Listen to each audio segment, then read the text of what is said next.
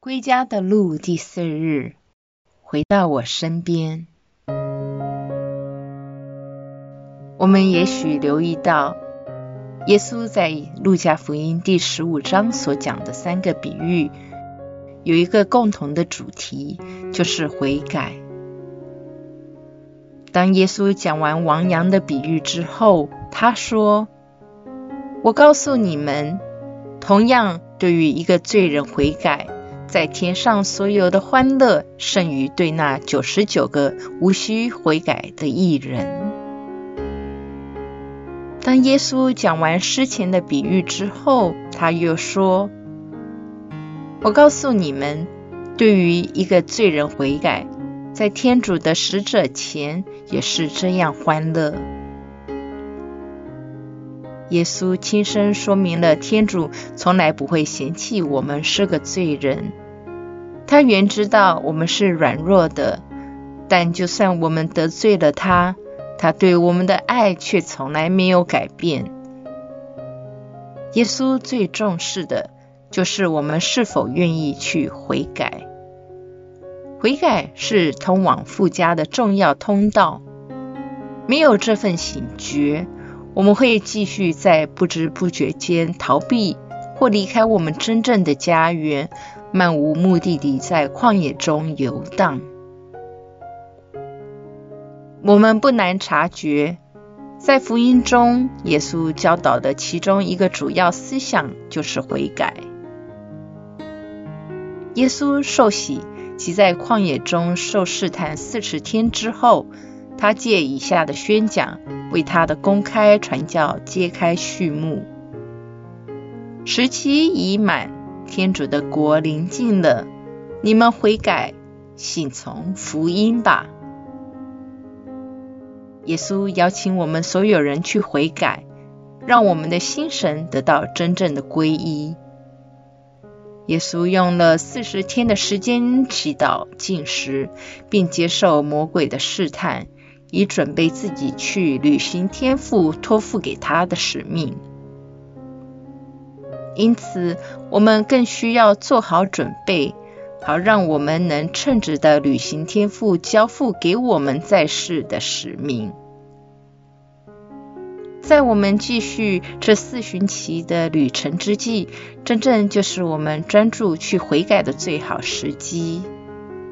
好的开始是成功的一半，让我们不要错过领受修和盛世的机会。这盛世所带来的恩宠，让我们能够重踏正规。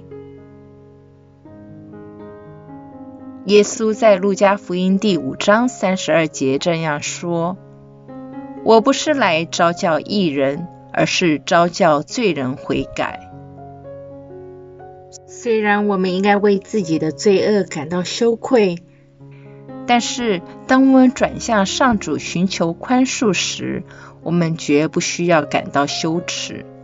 他知道我们是罪人，也知道我们的罪过。他迫不及待的想要治愈我们的伤口，迎接我们回到他的怀抱中。